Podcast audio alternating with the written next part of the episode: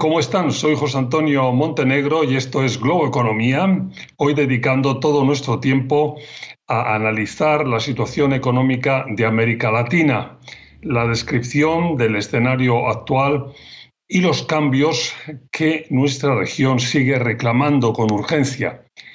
La pandemia, aunque aún muy lentamente, va cediendo algo globalmente y eso también se está notando en nuestra región. Ha mejorado el ritmo de vacunación y aunque país por país el panorama es distinto, en líneas generales puede decirse que probablemente lo peor, lo peor ya ha pasado. Pero la pandemia ha evidenciado que los deberes económicos siguen sin estar hechos en América Latina y la consecuencia de esos deberes económicos no hechos es una población que sufre más que por otras partes del mundo las crisis, como ciertamente ha sido y está siendo aún la del COVID-19.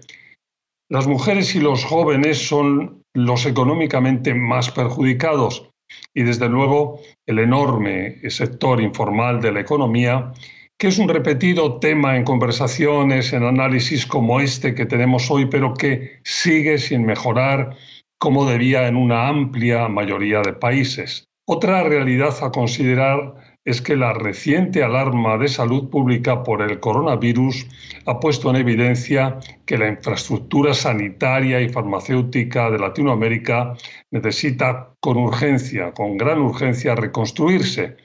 Se precisan inversiones urgentes que mejoren el actual status quo de, salud pública en muchos países. Una pandemia eh, no puede sorprendernos con las carencias que hemos visto en esta ocasión por demasiados lugares de nuestra región. Y cómo no, una vez más hay que llamar la atención sobre la superación de desigualdades y la inclusión, porque esa es otra característica de nuestros problemas. Hay unos pocos que cuentan y tienen acceso a las facilidades que proporciona el desarrollo y el avance de los tiempos y otros que viven absolutamente relegados fuera de todos esos avances. Y esa discriminación es ciertamente injusta, pero además de injusta, es contraproducente para nuestra economía.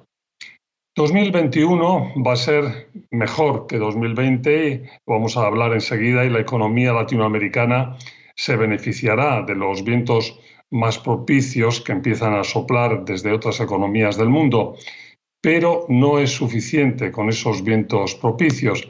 Hay que acometer las reformas pendientes. Y la llamada de atención de la pandemia debería servirnos para iniciar de una vez por todas las reformas económicas no hechas. Pero pausa y entramos en detalle en el tema con la ayuda de mi invitada hoy, Alicia Bárcena, secretaria ejecutiva de la CEPAL, la Comisión Económica de Naciones Unidas para América Latina y el Caribe. Enseguida, aquí en Globo Economía.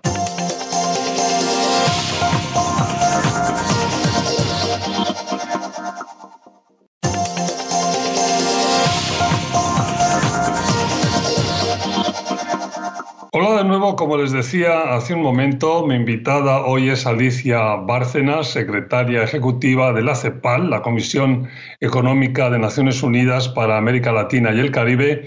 Alicia, un placer siempre tenerte con nosotros en Globo Economía. Bienvenida. Muchas gracias. Igualmente, para mí un enorme gusto estar en tu programa. Gracias. Y, vamos a empezar eh, este repaso que queremos hacer hoy de lo que está ocurriendo en nuestra economía, en nuestra región. Viendo vuestro último informe del que nos vamos a ocupar a lo largo del programa, el tema de la pandemia, las vacunaciones, todo está un poquito mejor, ¿no? Bueno, en realidad lo que nosotros observamos y en forma importante es que el contexto está marcado por muy importantes asimetrías entre los países desarrollados y los en vías de desarrollo. En nuestra región hay asimetrías internas dentro de la región respecto a las vacunas. Vemos países como Chile, Uruguay incluso Ecuador, que están sobre el 80% de vacunación total de población mayor de 18 años, pero en el otro lado de la, de la curva o de la, del gráfico podemos observar que Haití está en 0,2, que Guatemala está en 19%, es decir, que todavía hay grandes brechas hacia el interior de nuestra región. Y respecto a nuestra región con Europa y con Estados Unidos, Europa ya está en 74,1, Estados Unidos en 69,6, y esto pues porque no, no, no es porque no tengan vacunas, es porque porque no quieren vacunarse, ¿verdad? Entonces, eh, esa es una simetría que nosotros observamos con mucho, mucho interés. Y el segundo es el crecimiento divergente global, en donde si bien eh, el mundo va a crecer en un 5,9, nuestra región también va a crecer muy bien.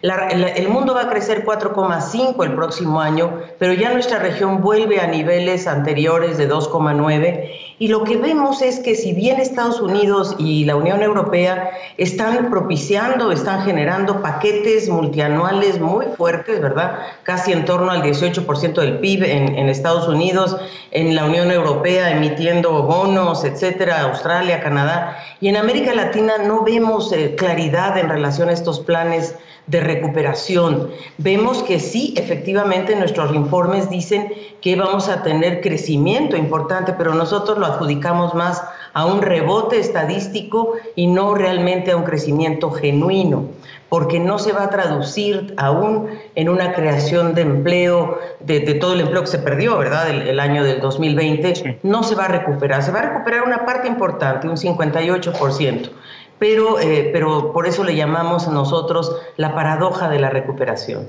La paradoja de la recuperación y la paradoja de la recuperación además que, como dices muy bien, es, es, mucho impacto de, lo que ocurre fuera y, que además, aunque para este año mejora en relación con el año anterior, obviamente por razones de que el año anterior fue todavía muchísimo, muchísimo peor, pero el siguiente, es, el crecimiento es muy, muy si no raquítico, no, insuficiente, ¿no? Exacto, es que fíjate que el año pasado, 2020, la región cayó 6,8, este año crece 5,9, entonces hay un gran rebote estadístico en esta cifra. Nosotros el año próximo, ya sin rebote estadístico, vamos a volver al 2,9%. Y el crecimiento de este año además se explica por una baja eh, de comparación, digamos, después de la contracción, de la base de, comparación de esta contracción de 6,8. Además, eh, se refiere más a una la demanda externa, ¿verdad? A que hubo un aumento en los precios de los productos básicos y en las exportaciones, sobre todo a China, a Estados Unidos, y también al aumento en la demanda agregada porque eh, fundamentalmente los apoyos que los gobiernos dieron a los hogares, pues aumentaron la demanda y el consumo privado. Pero lo que no despega en nuestra región definitivamente es la inversión pública y privada. Seguimos muy estancados en un 17,6% cuando el promedio mundial es de 26. Nuestra región debería crecer al menos 9 puntos porcentuales para poder alcanzar al menos a la media mundial en inversión. Déjame que hagamos una pausa aquí, la vamos a hacer. Eh, cuando volvamos nos seguimos ocupando de la actual situación económica de América Latina y de lo que está por delante. Globo Economía.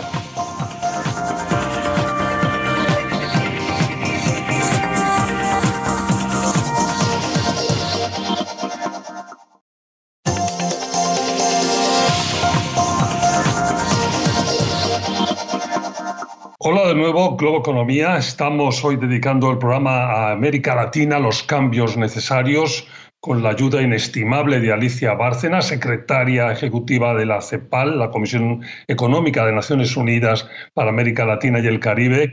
Alicia, cuando nos hemos ido a la pausa, estábamos hablando de la necesidad de, impulsar las, las, inversiones, de enfocarse en los temas que mejoren eh, la igualdad y la, inclusión, dos temas que tú eh, has dedicado, dedicas, dedicáis desde, desde la CEPAL continuamente, pero que en estos últimos eh, tiempos de, de la reuniones de la Asamblea General aquí en Nueva York, has enfocado especialmente. Ahí, entre otros temas, eh, y hablando un poco de toda esta situación económica que ha perjudicado tanto y que está haciendo tanto daño, daño a la región, decías, el, los jóvenes y las mujeres los más perjudicados, ¿no? Definitivamente, mira, nosotros lo hemos dicho muchas veces que la llave maestra de la igualdad es el trabajo, el trabajo formal, el trabajo decente. Y el 2020 desencadenó la mayor crisis que han experimentado los mercados laborales en la región. Y nuestra región fue la más afectada de todo el mundo, mientras que el promedio mundial de pérdida de empleo fue de 3,2, en nuestra región fue de 9%, es decir, estamos hablando de, el promedio mundial fue de 3,5, nuestra región fue de 9, 9%. Se redujo entonces en casi 25 millones y de esos 25, 13 millones fueron mujeres. Los más afectados, sin duda, jóvenes y mujeres. La participación laboral de las mujeres cayó en 47, a, 47% después de que se había logrado casi un 51%. Y fíjate que eso es gravísimo porque este, perdimos, o sea, las mujeres perdieron 18 años en su participación laboral. Entonces, jóvenes y mujeres los más afectados eh, en todos sentidos, ¿verdad? el desempleo de jóvenes es el doble del, empleo de eh, entre 15 y 25 años. Y desde luego la pobreza y la desigualdad, algo que, que tú y yo hemos abordado aquí, porque fíjate que la concentración de la riqueza en el mundo aumentó en todo el mundo, excepto en América Latina y el Caribe. Déjame que, no tengamos mucho tiempo más en este eh, segmento. Y hay otro tema al que también habéis enfocado y que tú has enfocado especialmente últimamente, que hay que reformar, hay que mejorar los servicios de salud pública y el sector de, farmacéutico en la región, ¿no? Háblanos un poco de ese objetivo. Claro que sí. Mira, nosotros incluso en la reunión que hubo de, eh, de CELAC, aquí en México, ¿verdad? Una reunión muy importante. Planteamos a los jefes de Estado, nos pidieron que hiciéramos un plan de autosuficiencia sanitaria, mismo que presentamos aquí el día 18 eh, de septiembre, ¿verdad? Nos lo pidieron en marzo, ¿eh? Y bueno, lo que hemos hecho, eh, José Antonio, esto espero que sea valioso para ustedes también, hicimos un observatorio sobre vacunación, estamos muy al día en términos de ritmo de vacunación en la región. Las cifras que yo te di son del 15 de septiembre. Eh, establecimos un grupo de 20 expertos y hemos hecho un análisis muy profundo sobre la industria farmacéutica, sobre el complejo de salud, no solamente los sistemas de salud primaria, que es uno de los temas que nosotros proponemos que realmente se, se, pues, potencien, ¿verdad? Y entonces hicimos un, plan, ¿verdad?, que tiene básicamente siete acciones o siete líneas de acción. Déjame que hagamos eh, el tiempo de la, de la que hagamos una pausa y que volvamos, porque este tema es especialmente interesante. Sigamos hablando de la potencial reforma en el sector de salud pública. Una pausa rápida y seguimos con más.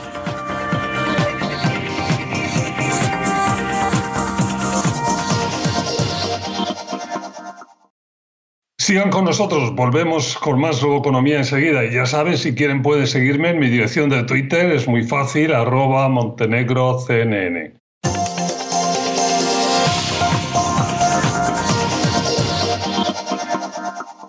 Estamos de vuelta a Globo Economía, América Latina, los cambios necesarios con Alicia Bárcena, secretaria ejecutiva de la CEPAL. Y cuando nos hemos ido un poco abruptamente a la pausa, estábamos hablando de un tema interesantísimo que yo decía que eh, vamos a parar y vamos a retomar lo que es el de la reforma necesaria en todo el sector de salud pública y también farmacéutico. Y nos estabas hablando de una serie de, de, medidas que, están ahí. Te pido, por favor, que, retomes la, conversación. Cómo no, con mucho gusto. Mira, en primer lugar, nosotros identificamos que la industria farmacéutica es un sector estratégico, ¿verdad? Y que contribuye tanto a generar empleo, a mayor productividad, etcétera. Hemos analizado los acuerdos actuales de coproducción de vacunas, eh, por ejemplo, AstraZeneca, Oxford, Sinovac, Gamaleya, CanSino, lo que ya están haciendo los países, y entonces hemos propuesto un plan de acción que tiene siete, siete líneas. La primera que es fortalecer mecanismos de convergencia y reconocimiento regulatorio y diálogo entre los actores, autoridades regulatorias que tenemos seis en América Latina, Argentina, Brasil, Chile, Colombia, Cuba y México, y que estas entidades puedan ser la base de, ojalá, hacia el futuro, una agencia regional de de regulación como lo tiene Europa, ¿verdad? Nos va a tomar muchos años, pero, pero creo que hay que empezar desde ahora. Segundo, una plataforma de ensayos clínicos. Nuestra región ha participado en ensayos clínicos, 614 y 230 estudios. Creemos que podemos avanzar y, y no hacerlo de manera fragmentada como lo hemos hecho hasta ahora, sino realmente con coordinación entre los países para negociar mejor con las empresas que producen vacunas. La tercera es acelerar los mecanismos regionales de compras de vacunas y, hacerlo a corto plazo usando los mecanismos que existen. Existe un mecanismo de acceso global a vacunas que maneja COVAX, por ejemplo, que ha sido muy insuficiente para nuestra región. Eh, realmente los países están un poco frustrados con COVAX, pero hay que echar a andar y fortalecer el fondo rotatorio de la Organización Panamericana de la Salud y eh, operar a través de plataformas complementarias como el Consejo de Ministros de Salud de Centroamérica, de Mercosur, de los mecanismos subregionales. El cuarto es crear consorcios de producción de vacunas y medicamentos. Ahí hemos identificado cuáles son las cámaras, las empresas que están actuando en la región y con ello desarrollar capacidades manufactureras a partir de estos consorcios que ya existen, que te decía AstraZeneca, México, Argentina, Gamaleya, que ya está trabajando en Brasil, eh, Sinovac, que quiere establecer una planta en Chile, en fin. Y creemos que esto, esto debe avanzar para desarrollar una plataforma tecnológica, productiva, farmacéutica y evitar lo que nos pasó, que somos altamente dependientes del exterior. La quinta es aprovechar ya las flexibilidades que existen de la propiedad intelectual y por supuesto negociar en conjunto para acceder a licencias temporales, ¿verdad? Y exenciones de investigación y regulatorias que nos permita realmente promover mayor producción y un acceso igualitario a, bueno, pues al, al conocimiento, ¿verdad? La sexta es en el futuro tener ya un mecanismo regional de compras públicas, no solo de vacunas, sino de medicamentos en general y de equipo médico. Y la última, que es muy importante, es cómo fortalecemos los sistemas de salud primaria. Ese es un sector muy subfinanciado. Deberíamos invertirse 6% del, del, del, gasto público en salud y solamente hay tres o cuatro países de la región que lo logran. El resto está por debajo. Y de ese gasto público en salud, el 30%, realmente el 30%, debería irse a atención primaria.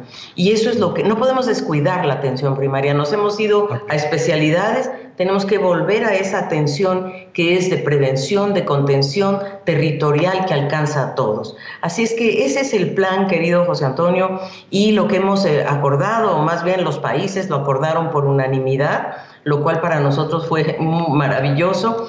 Claro que uno de los temas que también creemos debe fortalecerse, y ayer, por cierto, te digo, el secretario general lanzó un gran estudio sobre cómo, o un gran análisis de cómo lograr financiamiento, porque a la larga lo que nuestros países van a requerir es financiamiento. Se junta con el tema de lo que estábamos eh, comentando antes de la importancia del, financiamiento, de la inversión.